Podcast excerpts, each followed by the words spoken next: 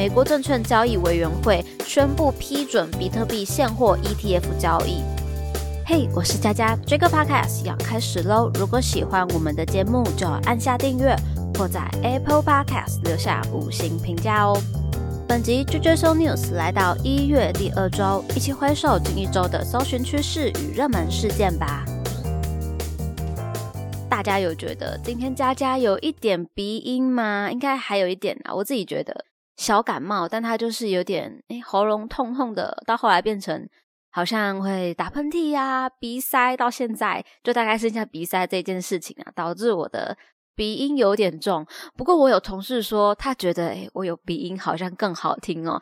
只是这个声音呢，诶无法强求，不一定留得住。所以如果呢，你也喜欢听有鼻音的佳佳，且听且珍惜。好，回归正传哦。问一下大家，十三日有没有去投票呢？或者说你在当天的晚上有没有紧跟开票的实况？从选举的前一天，其实就开始有很多的关键字上榜哦，一直到选举之后的一两天，也还是有声量的讨论。像是一月十二号开票就来到了一百万笔以上的搜寻量，十三号选举结果有五十万笔以上。一月十四号，民进党不分区名单也来到了两万笔以上的声量哦。二零二四大选的结果呢，是由赖萧配胜出，不过三党的得票率都是不过半的。台湾呢，也终于应该说竟然啦。演变成了三强鼎立了，而不是只有两党的一个局势。但虽然绿营拿下了总统哦，但国会的部分呢，最大党是国民党。那因为都是不过半嘛，所以民众党呢就成为了关键少数的第三势力了。另外有一个有趣的议题，我也是今天看的新闻才发现的。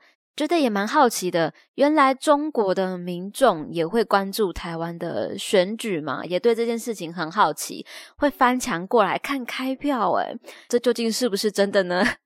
我很怀疑他们真的可以这样子，嗯，翻过来看，然后又讨论的吗？不会有点，嗯，有点挑战政权，有点刺激吗？但是另一方面又觉得，其实中国政府自己也很关心台湾的选举啦，好像民众知道也不是什么奇怪的事情。而且大家在网络流通啊的这个时代之下，也很会翻墙了。或者有来台湾待过的朋友，应该多少都会对这件事情有所耳闻啦。那有点感染到这样的氛围，会有点好奇。我这边分享一段新闻内容给大家好了。中央社报道，台湾大选热闹投开票，中国民众默默关心追踪。昨天下午四点，投票截止，进入开票。一些中国网友纷纷翻墙进入台湾各大媒体的网络频道，同步观看开票。有的热心网友每隔几分钟就贴上画面截图，当起爆马仔的角色。过程中，他们惊讶的发现，三组候选人的得票数字一开始咬得非常的紧，不禁高呼：“太刺激了！柯文哲很强诶本以为赖清德会一骑绝尘的，侯友谊失敬啊！”随着开票进入尾声，有别的中国网友又惊呼：“你们看，这三个人的票几乎是等差级数呢！”其实我很好奇哦，记者是怎么去挖到这些评论的呢？还是这些网友就是嗯，直接是在公开的直播下面来做留言嘛？而且他们好像也对候选人有点知道说谁是谁的感觉，还有自己的立场。真的，这则新闻好像单就内容看的话。嗯，不是只有中国网友在惊呼而已，佳佳也在惊呼。好，有点偏题了。总之呢，如果大家也有观察到，也许在大选的之后前前后后有什么有趣的事情，也可以来留言跟佳佳分享，跟大家聊聊天啦。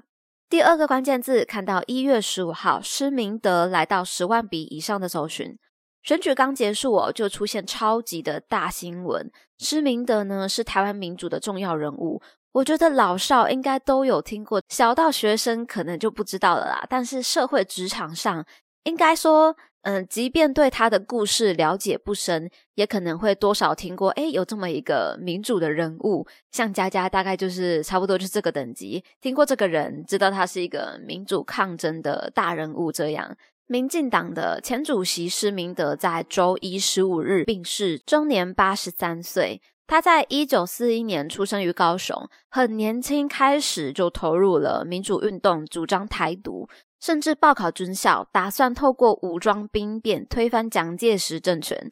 到这一段呢，很有年轻人那种血气方刚的感觉哦，斗志满满。不过这一篇的故事结局是，嗯，被捕入狱，判处了无期徒刑，期间严刑逼供，牙齿都被打光了。天哪，这要多痛啊！如果是我，早就双手双脚投降，应该也就只有施明德，或者说那个年代的台湾民主斗士们挺过来了。这个精神力真的要非常非常的强大。而后，在一九七五年蒋介石去世时，国民党政府下令全台实施减刑，施明德就在两年后获得释放。但是呢，又到了一九七九年十二月十号，爆发了美丽岛事件，他又再次走在前线，担任活动总指挥，成为了头号通缉犯。第二次再被判下了无期徒刑，但他也在狱中进行了多次的绝食抗议，直到一九八七年七月，台湾解除了戒严令，本来可以被减刑的施明德呢，以自己无罪为由拒绝了。一直到一九九零年，李登辉就任总统之后，宣布美丽岛事件判决无效，才以无罪之身步出监狱，被外界誉为台湾曼德拉。有没有各位朋友们？这应该是我，嗯，其实是我第一次，嗯，感觉有比较了解一点他的故事内容。以前只知道是一个大佬、一个大人物而已。我觉得很感人呢，也有点难去体会哦。究竟是什么样的一个精神，什么样的一个想法，让他可以坚持这么久，坚持到这么，呃，不管什么样的言行都挺过来了。那现在大家的生活应该也都很难去想象这样子的困境了。那现在选举刚结束啦，看这样的故事就觉得民主它真的是得来不易。不过话说回来哦，施明德受到许多台湾人的敬佩，但如果以他身边最亲近的亲人来讲，应该就会有点感觉是很辛苦、很煎熬的。毕竟谁不希望自己的家人就是平平安安、顺顺遂遂的就好呢？那其实刻意讲了这一段啦，就是为了接到下一个关键字：一月十六号，但愿人长久来到一万笔以上的搜寻。这一则消息呢，但愿人长久是吴康仁的电影，大家有没有关注到这一则消息呢？这次吴康仁去到了香港哦，在香港电影评论学会以《但愿人长久》获得最佳男主角奖，让很多人感到佩服的是，他这一次遇上的对手是梁朝伟、林家栋，所以呢，真的是非常荣耀，非常的开心。尤其佳佳看到自己喜欢的演员这么棒啊，真的是。就是非常的愉悦啦，只能这么说。这次的影评们也指出哦，吴康仁从语言到身形，都彻底将一个劳动阶级的漂泊男性诠释得相当完美。从与儿女爆发冲突，再到晚年渴望与家人修复关系，演得丝丝入扣。有没有？这个评价真的很高吧？丝丝入扣啊，各位有没有看到？我觉得我对这个 我的评论也是有点偏心啦，因为我自己真的很喜欢吴康仁。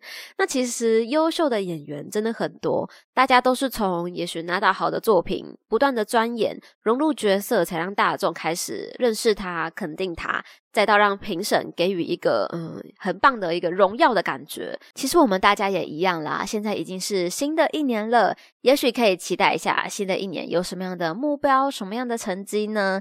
大家有什么样的新年新希望吗？可能是想要赚大钱、发大财吗？那接下来有一个经济相关、理财相关的关键字，就决定跟大家做最后的分享。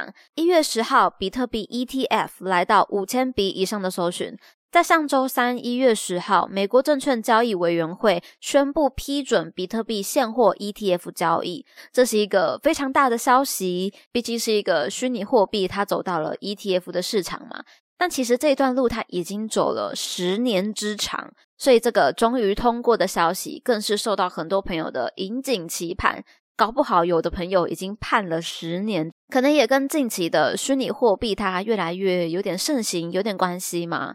所以在通过之后，周四一月十二号，现货比特币 ETF 共成交了四十六亿美元，也就是台币大约一千四百三十一亿元。这个数字是合计十一家基金公司的首日交易量，非常的惊人。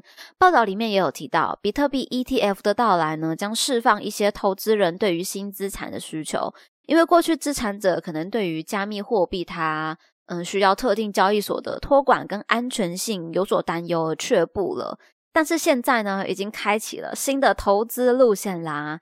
也有一些台湾的朋友想要知道，未来台湾有没有机会呢？政企局副局长黄厚明在十一日就表示，依现行规定，比特币不属于有价证券，不列属 ETF 可追踪的成分。结论就是，台湾金嘛阿个无法多啦。至于将来是否会修改基金管理办法来开放比特币 ETF？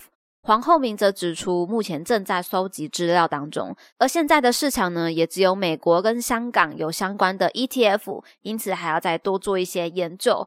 但是想要买的朋友，或许嗯，走美国交易所来购买这条路是有机会的吗？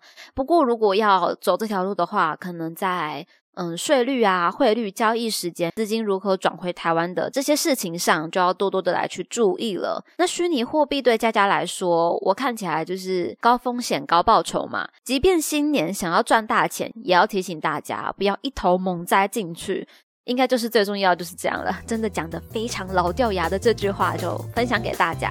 那么今天的内容就分享到这边。听完节目，欢迎留言你的任何想法，佳佳也会一一的来回复哦。喜欢的话，要记得订阅加分享，追踪 JJ News 来加入这个 Podcast 的聊天室吧。